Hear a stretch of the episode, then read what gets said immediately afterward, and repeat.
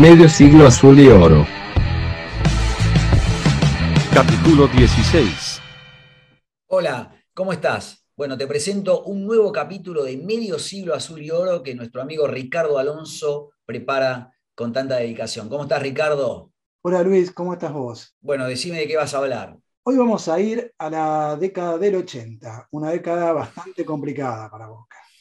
Por favor, creo que es la más traumática de nuestra historia, la que nunca quiero hablar de esa década. Pero bueno, viste que siempre de las cosas muy negativas uno puede sacar o cosas positivas o enseñanza. Esa década plagada por malas decisiones dirigenciales, sobre todo en, en lo referente a lo financiero, tomando deudas en dólares impagables y bueno, pusieron al club casi al borde de la quiebra.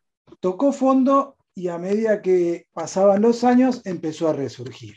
La contratación de César Ruiz Menotti como técnico a finales del 86 fue la primera luz al final del túnel. Su ciclo fue todo lo exitoso que podía ser considerando la escasez de jugadores a los cuales podía acceder Boca, mm, teniendo en cuenta la situación financiera que tenía. Sí, incluso creo que a pesar de eso luchamos ese campeonato 86-87 hasta las últimas fechas. ¿eh?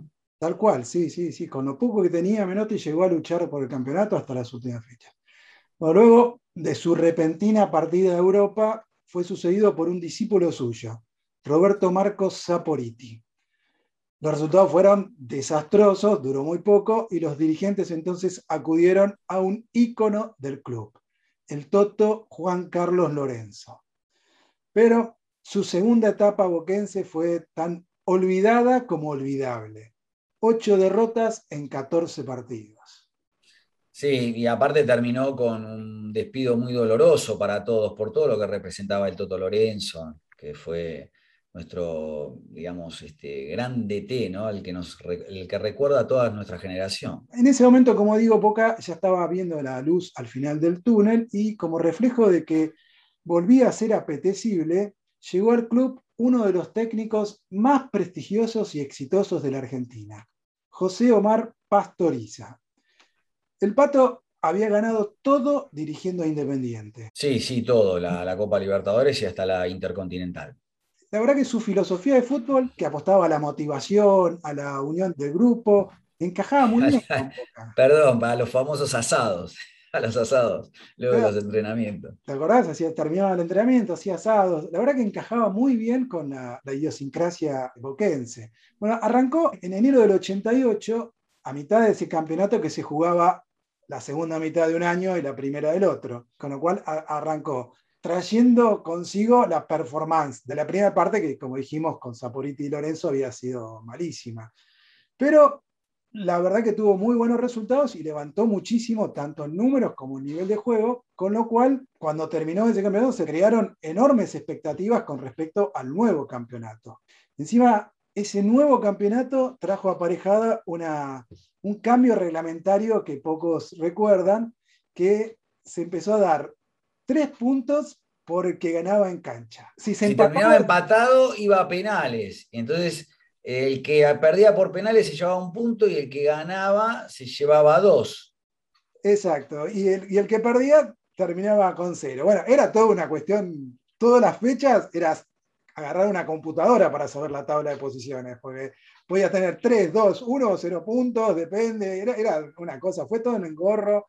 Eh, no funcionaba porque además se demoraban todos los partidos, duraban larguísimo, terminaban un empate y había que decidir. Primero, no, ni siquiera habían establecido dónde se, de qué lado se pateaba, eh, había que sortearlo, después quiénes pateaban. Una cosa es hacerlo en una final y otra cosa es hacerlo en, en todos los partidos. Todos que... los partidos que terminan en empate, recuerdo. Ah, por eso, sí. Bueno, no, no funcionó. Pero bueno, continuando con, con ese tema de que Boca ya empezaba a ser apetecible, empezaron a venir jugadores importantes. Por ejemplo, el mono Navarro Montoya. Sí, eh, un arquerazo que se venía atajando todo en Vélez. Bueno, después también Claudio Marangoni. Sí, también porque era el 5 independiente y lo trajo Pastoriza, digamos, lo tentó para venir a Boca. Claro, y después otros como Walter Perazo, goleador en San Lorenzo. Bueno, Juan Simón, que eh, venía de haber sido figura en Francia, y también desde allá, desde Francia, regresó un ídolo como era el chino Carlos Tapia. Y todos ellos se sumaron a un grupo en el que estaba Alfredo Graciani, Jorge Comas, Comitas, Fabián Carrizo, eh, José Luis Villita Villarreal, Enrique Rabina, entre otros. Sí, también estaba el loco, ¿eh? el loco Gatti. Estaba el loco Gatti también. Y bueno, en la primera fecha de ese torneo, lo que quedó en la memoria de todos es que fue el día que eh, un hierro de, del loco permitió el gol a Deportivo Armenio, con el que venció a Boca en la Bombonera 1 a 0.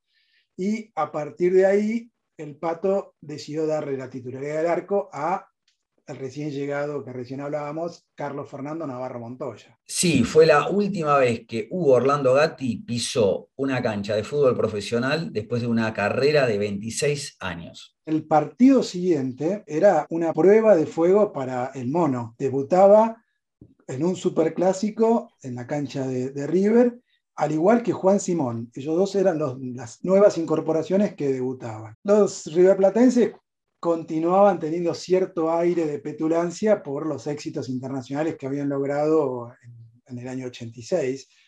Y, bueno, casualmente estaban dirigidos por César Luis Menotti. Pero Boca, con el planteo de Pastoriza, manejó mucho mejor el partido y terminó festejando un 2 a 0 inolvidable. Sí, recuerdo que uno fue de Walter Perazo a 11 minutos del final, que fue una jugada bárbara de Chino Tapia, y el otro de Graciani, creo que fue sobre la hora del partido, de la finalización, eh, que define frente al arquero luego de un pase de Quique eh, Enrique Rabina. Bueno, ese partido fue casi como icónico para los simpatizantes de Boca, porque eh, produjo la sensación de que ya lo peor había pasado. Y ya teníamos un prestigio recuperado y además, después de muchos años que River nos miraba desde arriba, ya teníamos sólidos argumentos para ilusionarnos con, con un título. La verdad que esa campaña fue una gran campaña y cerca del final, como se dice en la jerga futbolera, el equipo se pinchó. Sí, creo que ese campeonato lo termina ganando el rojo de Avellaneda de la mano del Indio Solari y Boca creo que queda en un segundo puesto. Fue una lástima. Fue una lástima. Después hubo una liguilla pre-Libertadores en donde Boca llega a la final con San Lorenzo, pero ahí pierde 4 a 0 y marca el fin del ciclo de Pastoriza.